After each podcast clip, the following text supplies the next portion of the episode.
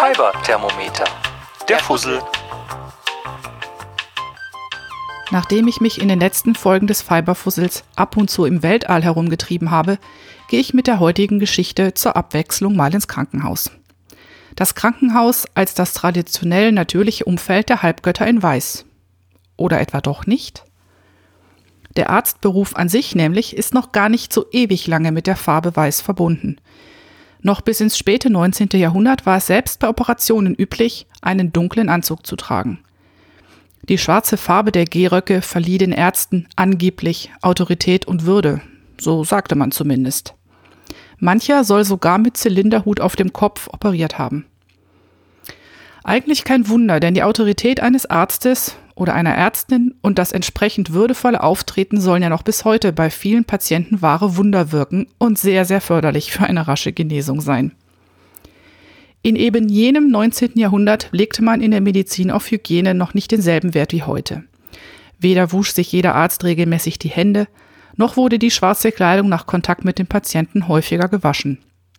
Bei den edlen Anzügen Wollstoff, aus Wollstoff wäre das ohnehin nicht so ohne weiteres möglich gewesen. Lange glaubte man auch, dass sich Bakterien und Krankheitserreger in der Luft befänden und nicht an den Händen oder gar in der Kleidung von Patienten und Medizinern. Die Notwendigkeit, Hände oder Kleidung regelmäßig zu waschen, schien daher einfach nicht gegeben. Erst mit den Erkenntnissen von Medizinpionieren wie Robert Koch, Louis Pasteur, Joseph Lister oder Max von Pettenkofer verbreitete sich die Einsicht, dass Bakterien die Infektionen auslösen. Daraufhin wurden verstärkt Anstrengungen unternommen, um der Verbreitung von Krankheiten durch Hygiene entgegenzuwirken. Das genau verhalf dann gegen Ende des 19. Jahrhunderts endlich dem weißen Arztkittel auf die medizinische Bühne. Im Gegensatz zum feinen Zwirn eines Anzugs war der Kittel sehr heiß waschbar oder im Zweifel auch kochbar und Kochwäsche sollte alle Bazillen beseitigen. Außerdem ist natürlich ganz praktisch, Flecken sind auf weiß überdeutlich zu sehen und zeigen so an, wann die Kleidung gewaschen werden muss. Interessanterweise waren Kittel zuallererst beim Küchenpersonal eines Krankenhauses zwingend vorgeschrieben. Bei den Ärzten dauert es etwas länger, bis er sich durchgesetzt hatte. Doch es gab auch einen rein praktischen Aspekt, der irgendwann einmal gegen den schwarzen Rock des Arztes sprach. Man hatte ja herausgefunden, dass man Bakterien, in Anführungszeichen diese kleinen Tierchen, vom Patienten fernhalten kann, wenn man insbesondere bei Operationen penibel sauber arbeitet. Und um das sicherzustellen, wurden ab circa 1860 das Operationsfeld und die entsprechenden Körperteile großräumig keimfrei gemacht. Man erreichte das, je nachdem mit Phenol, damals als Carbolsäure bekannt, und mit Jod. Und besonders letzteres hat die Eigenschaft, ziemlich fiese und orangene Flecken zu hinterlassen, die aus empfindlichen Wollstoffen nicht ohne weiteres zu entfernen sind. Und siehe da, plötzlich griff mancher Chirurg ganz freiwillig zum weißen Kittel. Dieser neue Aufzug kam allerdings nicht überall gleich gut an. Insbesondere in England war es, auch noch kurz vor dem Jahrhundertwechsel, ein, ich zitiere, stillschweigendes Gebot, nie anders als im schwarzen Gehrock, gleichfarbiger Weste und dunkel gestreiften Beinkleidern sowie Zylinderhut zu erscheinen. Zitat Ende. Das galt im Übrigen nicht nur für Ärzte der Oberschicht, sondern ganz besonders für den Arzt in den armen Vierteln der Stadt.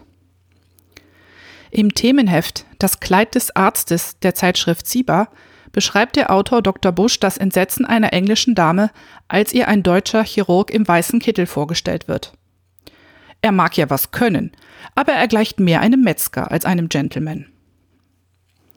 Wie wir heute wissen, war es nur eine Frage der Zeit, bis sich die Farbe Weiß in der Berufsbekleidung von Ärzten für lange Zeit durchsetzte. Was sicherlich half, war die Tatsache, dass Ärzte in den Militärlazaretten des Ersten Weltkriegs die Order von ganz oben hatten, grundsätzlich im weißen Kittel zu praktizieren. Tja, aber Weißkittel ist nicht gleich Weißkittel. Unter den verschiedenen Modellen der Visitekleidung gab und gibt es seit langer Zeit einen Evergreen. Und der kommt aus Hamburg. Mit der Eröffnung des allgemeinen Eppendorfer Krankenhauses 1889, heute das Universitätsklinikum Hamburg-Eppendorf, kurz UKE, wurden auch dort neue Hygienestandards für Mediziner etabliert. Eingeführt wurde ein recht eng taillierter, wadenlanger Mantel, der, besonders teilweise oder vollständig offen getragen, eindrucksvoll und sehr ehrfurchterbietend aufschwoll und im Gehen hinter dem Träger herwehte. Dieser Visitemantel wurde sehr schnell zum Erkennungszeichen der Eppendorfer Ärzte und damit hatte er auch seinen Namen weg. Bis heute kennt man ihn als den Eppendorfer. Für ihn hält sich hartnäckig die Geschichte, dass ein besonders auf seine Erscheinung bedachter Chefarzt sich diesen wadenlangen Taillenmantel auf Maß schneidern ließ. Ich glaube ja eher daran, dass das Krankenhaus den Auftrag zentral vergeben hat.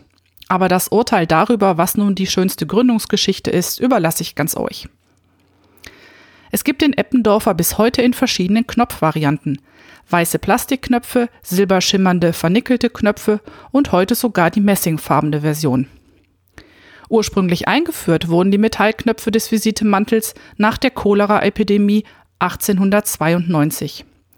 Sie sollten Bakterien abweisen. Außerdem waren sie hervorragend geeignet, Hierarchien innerhalb der Ärzteschaft darzustellen. Adel verpflichtet schließlich.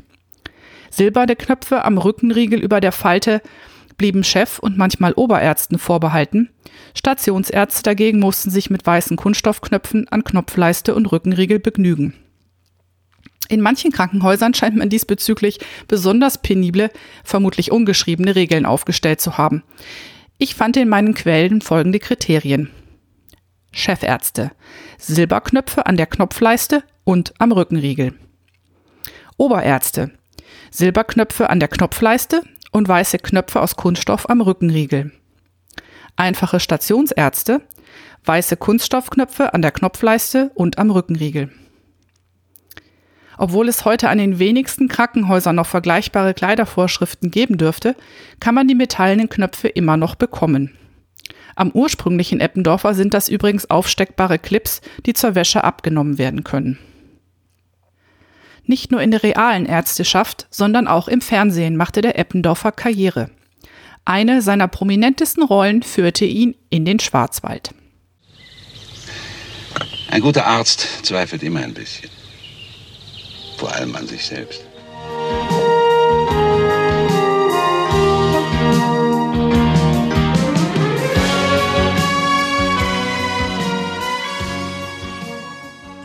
Professor Dr. Brinkmann, der wohl prominenteste deutsche Fernseharzt, trägt ihn auch, den Eppendorfer. Und im Gegensatz zu anderen Ärzten der Schwarzwaldklinik natürlich mit den silbernen Knöpfeln am Rückenriegel. Glaubt man der Presse, so hat ein Eppendorfer Textilingenieur der Fernsehcrew eigens einen eigenen Eppendorfer entworfen. Aber nicht nur in der Schwarzwaldklinik trug man den Visitemantel aus dem hohen Norden. Auch ein gewisser karlauernder Gerichtsmediziner aus Münster weiß das gute Stück zu schätzen. Guten Tag, Sie sind verbunden mit der Mailbox von Karl Friedrich Börne. Bitte belästigen Sie mich nicht mit Nichtigkeiten. Äh, sollten Sie etwas Wichtiges zu sagen haben, rufen Sie einfach später nochmal an. Nur, falls Sie mit Ihrem nahen Ableben rechnen, hinterlassen Sie eine Nachricht nach dem Ton. Wer sich das noch einmal genauer ansehen möchte, dem kann ich den Münster-Tatort Feierstunde aus dem Jahr 2016 ans Herz legen. Dort kann man Jan-Josef Liefers alias Professor Börne im natürlich silbern beknopften Eppendorfer bewundern. Doch wieder zurück in die Realität. Inzwischen gilt der Kittel eigentlich als Infektionsrisiko. Also der lange Kittel. Ärztinnen und Ärzte tragen sehr viel häufiger Kasak. Dieses kurzärmelige Kleidungsstück gab es zuerst in der Pflege. Es ist unaufwendig, verhältnismäßig günstig, es kostet weniger als ein Drittel des langen Visitemantels, weshalb man problemlos einen ganzen Stapel davon anschaffen und täglich wechseln kann. Auch die Farbe Weiß ist heute zwar noch weit verbreitet, aber nicht mehr vorgeschrieben. Bei Operationen wird in der Regel grün getragen und auf der Station tragen Ärzte und Pflegepersonal häufig blau. Trotzdem, der lange Visitenmantel aus Eppendorf bleibt wegen seines modischen Schnitts ein beliebtes Kleidungsstück für Ärzte und vor allen Dingen auch für Apotheker. Das war die Geschichte von einem Hamburger im Schwarzwald. Ein herzliches Dankeschön geht heute an die Pressestelle des UKE und ganz besonders an Professor Dr. Philipp Osten vom Medizinhistorischen Museum am UKE. Er war so nett, mir Fragen zum Eppendorfer zu beantworten und auch Bildmaterial zur Verfügung zu stellen. Selbstverständlich gehen Fehler und un eventuelle Ungenauigkeiten in dieser Episode ganz allein auf mein Konto. Wer sich mal ein Original Eppendorfer in Eppendorf ansehen möchte, dem sei das Medizinhistorische Museum am UKE und dort besonders die Ausstellung Ärztin werden ans Herz gelegt. Da kann man so einen nämlich tatsächlich bewundern. Ich hoffe, die heutige Textilgeschichte hat euch so gut gefallen wie mir.